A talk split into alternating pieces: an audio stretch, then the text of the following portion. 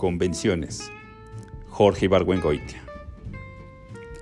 Todas las artes están basadas en una serie de convenciones, pero en este sentido el cine es la peor de todas. Hace años leí, contado como un incidente jocoso, que los miembros de una tribu primitiva del África, al ver una película, interpretaban un corte como el fin de una historia y el comienzo de otra, lo que les permitía ver en la hora y media que dura una película noventa y tantas historias diferentes. Esto parecía muy chistoso. Los pobres negros no saben ver cine, decía uno.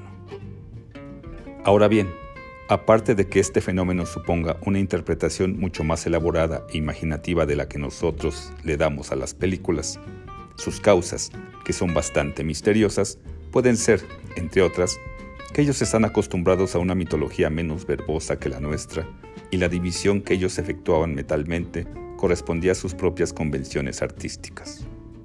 Voy a poner otro ejemplo.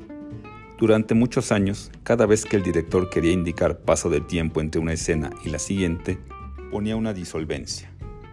El espectador no veía la disolvencia como tal, probablemente ni sabía que eso se llamaba disolvencia, ni la percibía conscientemente. Algo pasaba en la pantalla que lo hacía pensar automáticamente. Pasa el tiempo.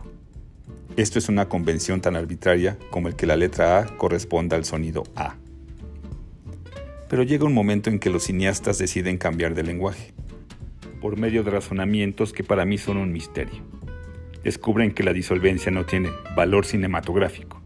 Entonces quitan las disolvencias y las sustituyen por cortes simples. La primera película en que me di cuenta de que esto había pasado fue Rocco y sus hermanos. En la primera escena, llega la familia de Rocco a la gran ciudad y se presentan en la boda del hermano mayor, haciendo el ridículo consiguiente. Al fin de la escena, corte, y después vemos a uno de los hermanos caminando afuera de un multifamiliar.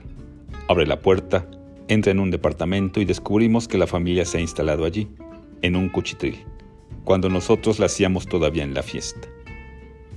Por el diálogo siguiente nos damos cuenta de que han pasado seis meses.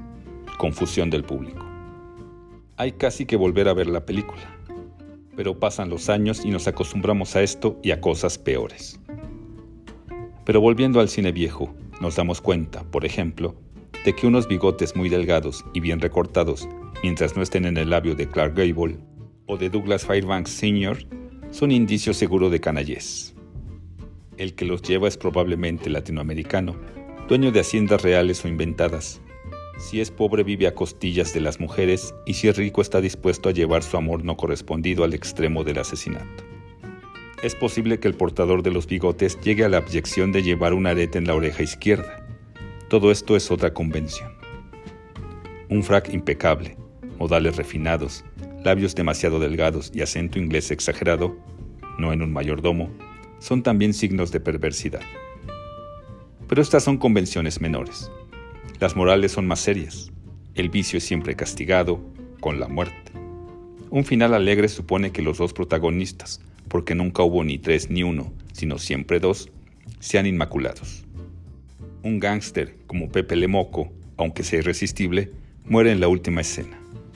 Una mujer con pasado, aunque tenga un corazón de oro, como Margarita Gautier o Tondaleyo, que además tenía el defecto terrible de ser medio asiática, o haya ejercido profesiones inconfesables por necesidad, como la heroína del puente de Waterloo, tiene que morir, de tos o atropellada por un camión. En este sentido, los productores eran inflexibles. ¿Pecó? Mátenla.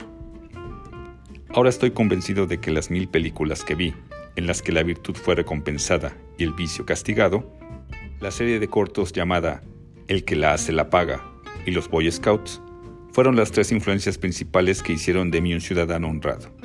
Si no fuera por ellas, es probable que ahora fuera millonario o estuviera condenado a 40 años de cárcel. Por otra parte, si a las enseñanzas del cine me hubiera tenido, todavía estaría en la oscuridad más completa con respecto a los procesos más elementales de la reproducción humana. Pero en este sentido, en la escuela tampoco me enseñaron nada.